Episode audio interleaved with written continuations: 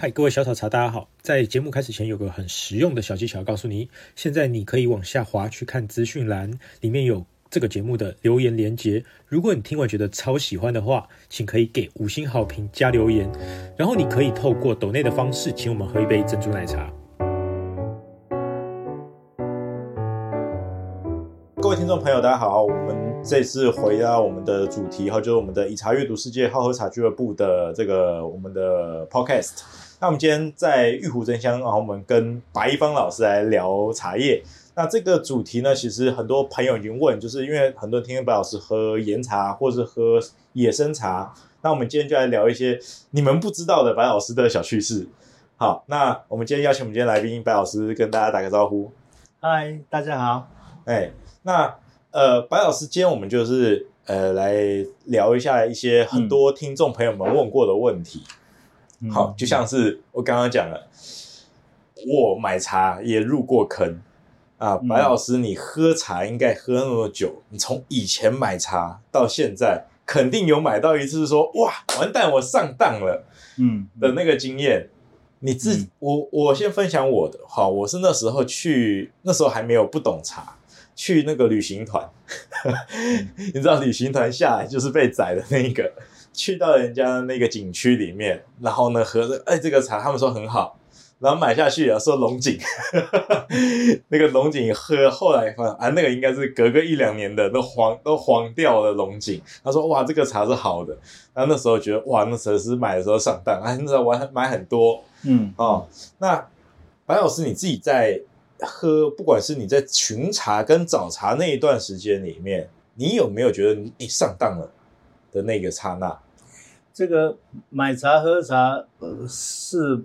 还蛮蛮不容易，第一次就买到好的，对，买到你喜欢的，嗯就到了杭州龙井。嗯那我知道我在台湾也曾经很多次的买错茶的经验啊，嗯所以我比较理性了一点，因为有学乖了嘛，就是先在路边，先在湿风的下面，嗯你你千万不要到商店哦。嗯杭州的商店很少人买真卖真正的龙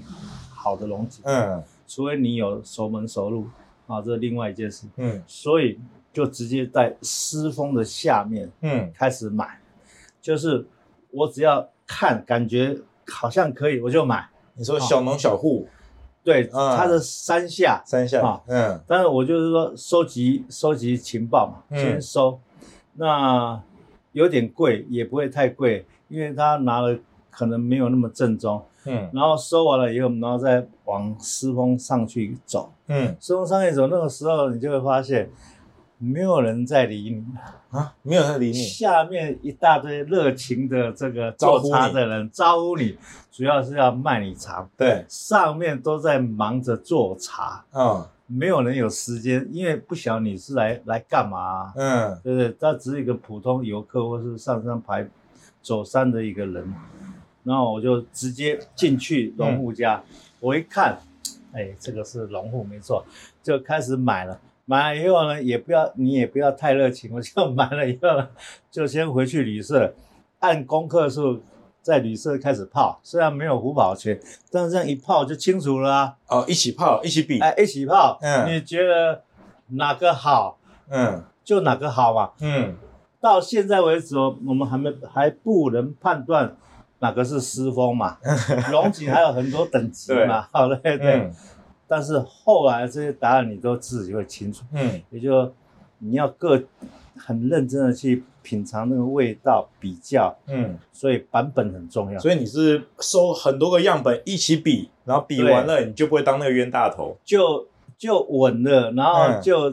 继续找农户买茶。哦我原本有三四个农户是，嗯是可以买的，好、哦，反正就都在上面，都不是在下面啊、 嗯那后来只选一位，嗯为什么？因为那些小农户呢，不见得技术好，嗯但是就是说，为什么选一户？因为那是大户。嗯，大户就是说，它不但可以供应中南海狮峰龙井，嗯所以也可以供应一般的这个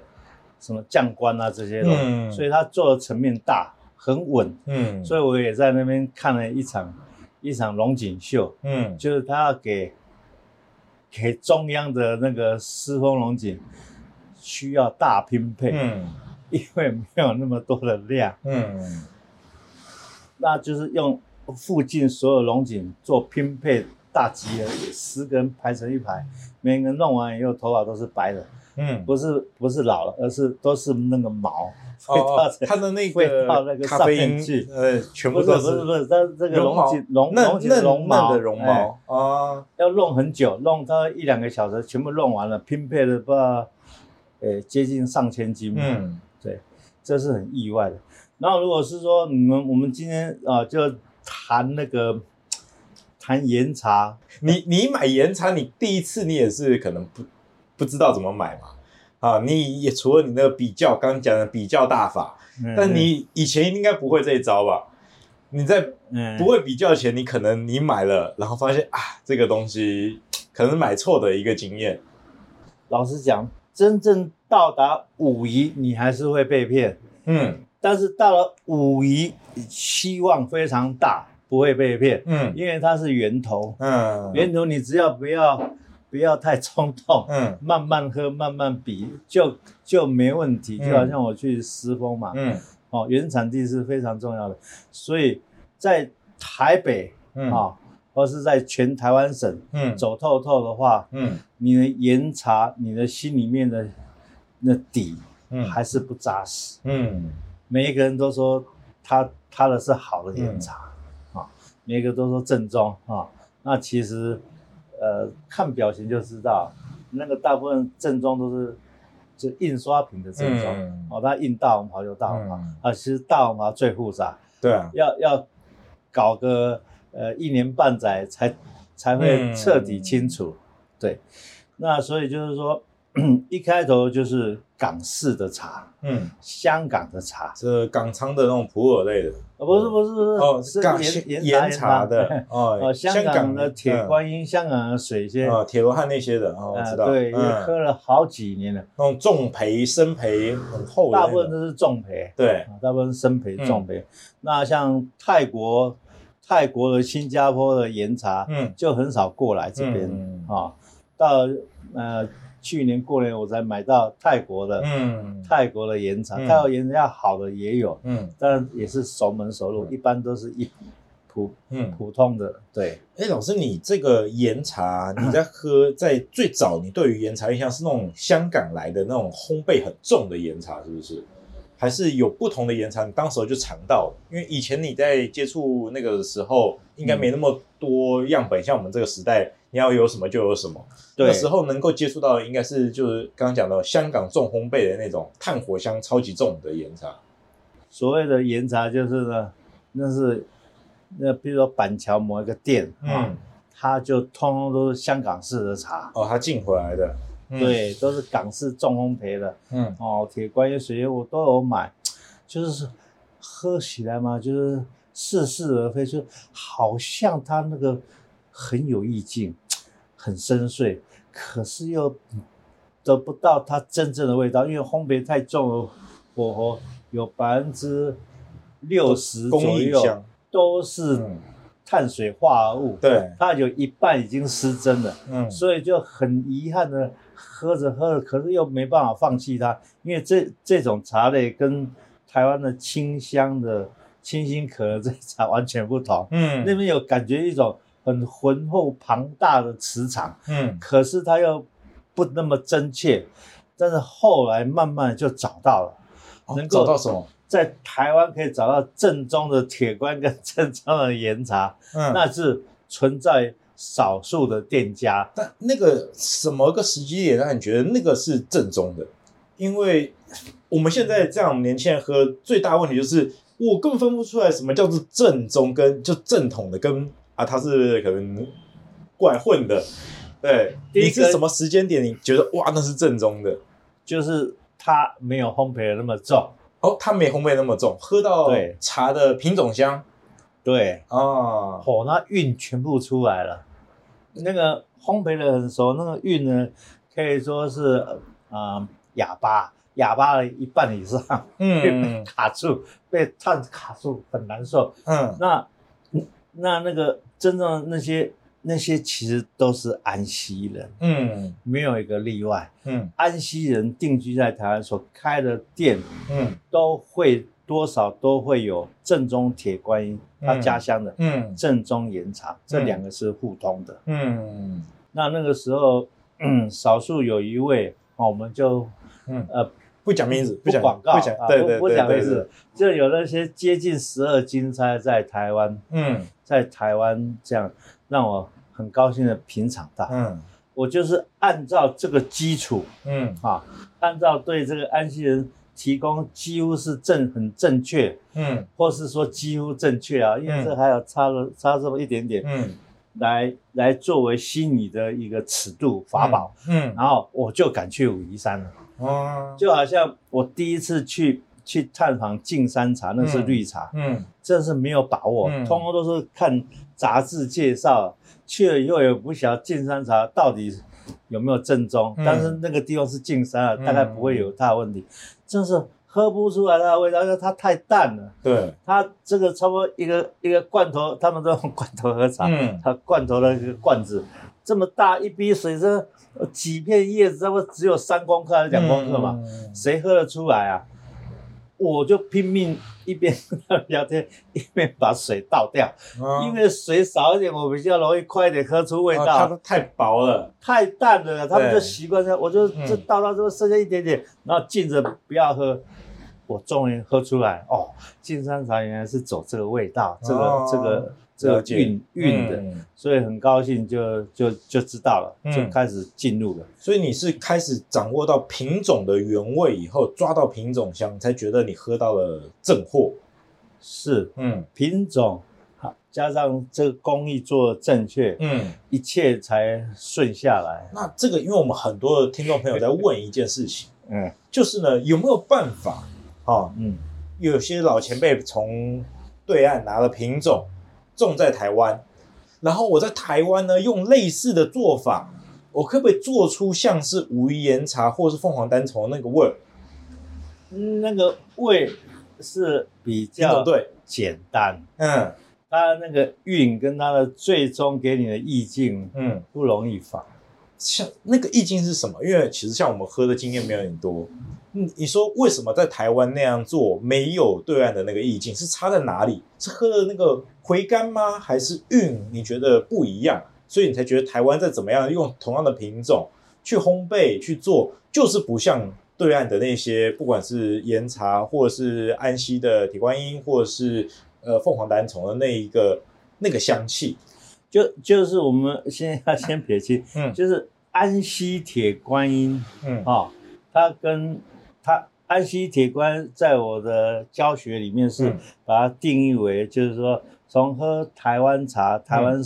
比较熟性的茶，嗯，过渡到岩茶必经的历程。哦，所以要一定先喝一铁定观音。要喝安溪，不是台湾哦，嗯安安溪。所以安溪铁观音跟台湾的铁观音其实很多雷同的，嗯哎因为您它两个性会您说接近。的那个安息铁观音是古法的烘焙的，它龙眼木的那种，啊对对对不是不是绿的，不是是绿的，现在后对来对对，十是几是年来古绿绿对观是音古法传统的那种烘传焙统的工艺对对烘焙的铁观也音，是要发酵得很够嗯，啊，然后轻从轻微炭焙有或摔中边，然后呃略香红边的，对，啊都都要对照都步照照古法的，嗯那我我对是说这一块才是它的过渡。嗯如果不是这一类的，没办法做过渡。过渡就是说，第一个你要习惯于福建省的茶，福建省的茶的结构嗯纤维质比较重，嗯，台湾的结构就是嫩另外那一边对比较水性，对，比较柔软，嗯所以有点不太习惯这个。嗯然后再来就是那个安溪安溪茶或是福建茶，就是它的感觉比较安定，沉稳，比较沉稳。嗯，台湾茶比较飘逸，洋香的那种对，跳舞对，，这啊两个有点金木水火土五行有点不太一样，嗯对，结构不太一样，所以很有一些刻意做发酵多一点的好的台湾铁观音，嗯其实还蛮像安溪铁观音的，哦安溪传统铁观音，嗯，喝起来蛮像的。对，所以这两个是可以连结的，算是一个桥梁，你要去学习到对岸的对那些类型我的，你觉得？哎，我的比较接建近的我的建议，嗯对。那 在这个基础之下呢，我就真的很大胆的进入五一了，我就自己独立乱碰乱找，嗯结果真的真的就开始考验了。嗯按照我们这个这个台湾的经验呢，这些比较好的正确严查官呢，我就去选了，我就去选了。那真的有碰到一个副厂长，嗯啊，五一的副厂长说来我们家吧，我请你喝，嗯然后就开始考试了。嗯北斗一号、北斗二号、北斗三号，嗯，你要挑哪一个？不同品种里面他不说不同，哦，他不，说，嗯他不说这里面有不是北斗，嗯哇，真的是要靠感觉了。嗯三三泡都是很好的茶，嗯都是香膏味纯正。嗯喝的都很迷人。哦，这样闻来闻去，这样一二三，他他那个那个副厂长还在那边等说，哎，你怎么选那么久啊？不是差不多这样就可以下单了吗？哦，我说啊没有了，我要我要好好带回去嘛，哈，而且可以教学什么什么。那我就选北斗一号， 嗯，其他两个不要。那选它的原因是什么？诶，有点半懵，也有一点感觉，它的味道最奇特。奇香，对，嗯北斗一号就很有可能就不是北斗三号嘛，嗯北斗一号就是北斗一号，嗯嗯，不太会有那个有炸有炸在。那 北斗三号呢嗯，是那个呃黄黄金贵，黄金贵，嗯，黄蛋在武夷山也有我种，知道，嗯做起来也很好，嗯所以这个就不好不好学了。这个就你要对安息茶很了解，跟武夷茶的奇奇特的气对这息，些品种你要有一定了解，对，不然你对就是要对嗯那个感觉要了解，嗯感觉对了就会对，因嗯为武夷有一个武夷的感觉，嗯跟安息茶的结构基本结构是不一样。嗯。那觉得你觉得这两边最大的喝起来的感觉，就是因为最经典的四大乌龙里面，闽北、闽南、好广东、好这几个是对面的啊，这三个你觉得在喝起来，你觉得最大的差异点在哪里？就是风格风格就好，因为细的品种一定是那个要资深的经验才有办法，只是一大方向。就是就是五颜茶都是带着粉粉的感觉，粉粉的里面它有那个类似甘草的这种甘甜，粉粉的入口香，然后胭脂的粉吗？还是泥土的那种粉？没有岩茶是盐韵很清楚的，盐、韵很明朗的茶，它不会有土壤，嗯，它它可是以说胭脂脂胭脂香，或者是金属香、金石香都有。嗯，然后是岩石的尾韵，岩岩石的尾韵要要体验来谈的话，嗯，可能要。很难，不是，可能要要喝，哎不是要上课。要上 课，OK，要让上课才行他。有很简单的形容，嗯我在第一次去就问了资深的茶师，嗯那个茶厂的茶师，他们都有明白的告知。嗯但是有一点可以免费，不过有点也是有点抽象，嗯免费赠送。他们说入口既有一股奇特的。有种特殊跟奇特的感觉，就是名虫， 就奇特的感觉，明白就一个很奇特的一个好的感受，哦好都的是名虫， ，OK，了解。而而不太不太说水仙。可是这种名虫在呃武夷山才有，那其他的产地也有他们有名的茶树啊。那你不是觉得都是都是有名茶树，那不是都是会有一个奇香的吗？因为我记得闽南也有特殊茶树，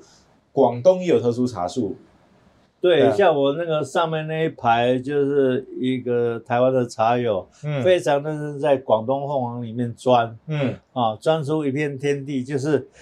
就是他已经不是在走那个一般说的那几个有在卖的品种，嗯他已经到这个林业局里面去探访，探访说，那几棵树都是被包的，嗯没有对外的。嗯啊，那它单独带，那里面都有很多奇特的味道，嗯，可是那个味道比较像大茶树的味道，大茶树是就是茶树它长得比较高，它呃是属像于、乔木的高的对乔木或是半乔木嗯中间都有，嗯它那个味道的感觉就是也有很特殊的香型嗯跟很强烈丰丰富或是说锋利的气韵。嗯可是，一入口就知道，它不是小业种，哦它的气场是庞大嗯，但是它它可能要就是我们走脉的话，这个岩茶的脉会嗯深入到体内很多细微的部分，嗯比如说膏肓穴，嗯我有一个一个算也是资深学生，跟我喝岩茶喝很久，说哦这个这个正太阳。嗯哦，怎么可以通到膏 肓穴？喝到哪一个穴门，对不对？对，它进入它的膏肓穴，嗯，膏肓穴是不容易进进去的，嗯所以所以一谈就会谈到意趣样了哦，正太阳、正太阴又是一对，两个走向跟美学平面都不一样，了解，所以岩茶如果要说品呃品茗的一个观察记录的时嗯候，香情水路啊。哦香型就是它品种的香气，香气对，嗯香哈、哦，香型水路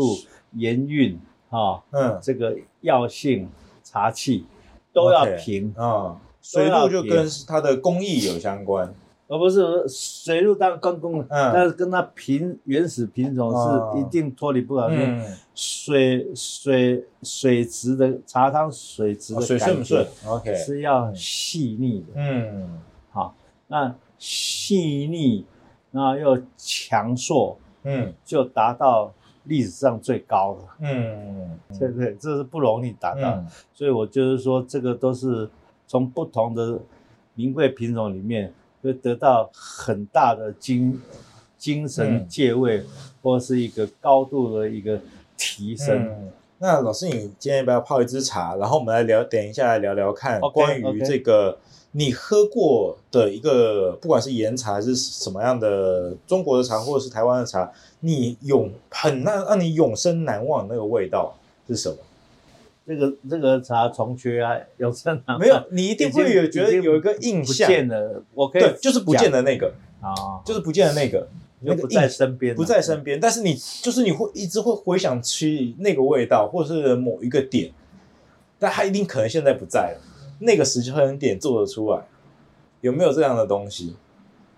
有。例如说某个兰花香很棒，或者某个桂花香很棒。像我是因为我自己在阿里山待了一阵子，啊，太和那边的产地我很熟，所以那边有一个产地，我们有点像是半野放的状况，在那个产地上面，我们去用大豆是施肥，所以我进到那一个产地里面有很多黄豆的香气，然后呢，它又是一个我们在做测试，所以它是像是交叠种植的，我们是有茶树跟咖啡树混种，所以我们是咖啡的虫会去这跟两边的虫会哦互互相相打架，所以它是借它的那个进到那个茶园里面是既有咖啡香又有茶香，哦所以我的印象很深刻。然后我们做出来的茶的风味就跟其他地方的茶树就很明显不同，而且有点半野放嘛，所以它里面有点雌生苗，它是有点像金萱嫁接清新乌龙感觉，所以又有金萱的气息的顺口，又有清新乌龙的回甘跟韵，阳光照射多的阿里山那个向阳坡的滋味非常的饱满。然后我就会觉得，哎，就算它不是我认为一定是最好的乌龙茶，但是呢，我只要喝到乌龙茶，或是我哪一天想要再想到乌龙茶，感觉我会回想起我在阿里山的那个经验的那个风味，那就是我一个很棒的回忆。那老师你自己在喝这么多的茶，你已经喝了这样加起来几年了？四十五十，呃，我是初中开始的，高中就猛猛买茶，一猛买甲茶。子了，好，高中是，我现在是六十六岁吧，一高中是十六岁吧，哈，对，将近快要一甲子，这样半半半呃半个世纪啊，半对世，纪。半个世纪喝完那么多因，为我并不是说全然都是要这边只喝岩茶，因对为你喝很多了嘛，对嗯不喝对，岩茶是一种经典嘛。嗯其实这几年我琢磨研了解台湾的野生大茶树，嗯，野放的茶也是琢磨蛮多是的像是台湾原生山茶这种吗？啊还是山茶要让我看得很满意的，都是要山上真正野生，因为嗯，它光滑要到位。啊所以这样的野茶树之类的是老师你寻最多的。那这个野茶树究竟是什么样的特殊香气，让你那么的喜欢去追求它？你总一定喝到某一个那个那个点，让你觉得哇，这个味道你就是想追追寻的味道，是一种什么感受？要先喝台湾的了啊！可以啊，你就那个你追求那个感觉，让我 get 现到。在是岩茶重缺很多，但是也有接近理想哈。嗯，那那个台湾的刚好因为有琢磨很多，有那个叫做这个凤凰山上面的茶，哦凤凰山茶，凤凰山呃，不是大陆哦，是凤凰，哦凤凰山是那个下面就是是那个鹿谷凤凰山，对，哦哦，鹿谷的它凤凰山，下面就是洞顶哈 OK，，所以我要对我必须要讲，虽然这个其实也是可以卖官司当教材，但是不用这么每一样 都都卖官可以司。要上课就在找白老师，另外深入学习本岛乌龙，台湾在地的高山茶跟本岛的乌龙茶。嗯这个其实是会看着会觉得想不通，嗯这台湾就是本岛嘛，嗯台湾就是宝岛啊，啊，嗯两个意思一样，干嘛干嘛分两个？嗯这其实很大差距。嗯台湾高山茶是指说，现在现在的台湾这些茶区嗯已经都成名了，嗯，都有一个范围，对，都通通列入叫做台湾高山好茶。像离它包山、山林溪，它包括包哦对种茶、嗯峨眉，这哦个固定一个范围，这是知名的，而且有个范围，就是产区啦。产区哦，台湾那这个的山头气刷头盔这些都 这些都不是产区的，啊，这个本岛茶叫的做留存在本岛的一些野放的东西。那这些是来源是什么？嗯这些的品种都嗯某啥样，没有人知实道嗯哦生的吧？那如果是说有有系统的，大家知道，跟没有系统啊，嗯这个那么少，或甚至嗯只是一家的，这个中间有没有交集？有，嗯就是屏东港口茶。哦有屏东港口茶非常类似本对岛，嗯哦，可是它它又有规规模，嗯小小规模，对它很多种不同的在里面对对所以很多人跑到郊外去，跑到深山去，发现这边又有一处不同的品种，看得很兴奋。嗯在离不到两三公里或三五公里，又有一座不同品种，嗯台湾怎么会这样呢？嗯因为品种会差异那么大，在在空间距离这么短是不可能的。嗯因为野生山茶就是就是一个一个茶系，嗯它铺它野生在台湾岛上面嗯啊、哦就是六龟那一块嗯跟梅园啊、哦南投梅园啊、哦嗯那一块，它的品种都一致的，嗯或是类似的，类似的都是群落中叶种，对都叶子大的，嗯我都有采过、啊所以就是说这是不可能的，这一定是外面的人来的，就是以前前人带来台湾种的古茶林，然后可能荒废了，然后又被发掘，回来又发掘对到了。跟各位说一个最震撼的事情。目前台湾的高山嗯两千到三千也有这个东西，啊，以前那么早以前就已经就不晓得为什么会有。嗯，他可能自己就飘种子不知道飘上 去嘉嗯嘉明湖有野茶，啊，有野茶两。千多公尺的那个越野山上去采到，嗯，不可思议。那些茶是是不知道谁怎么来的。是谁啊？谁会去登？那弄到那里去，你要采茶要爬很远，嗯对，这很震撼。嗯所以我为什么会特别关心台湾的野茶？因为嗯跟我以前独自采台北近郊，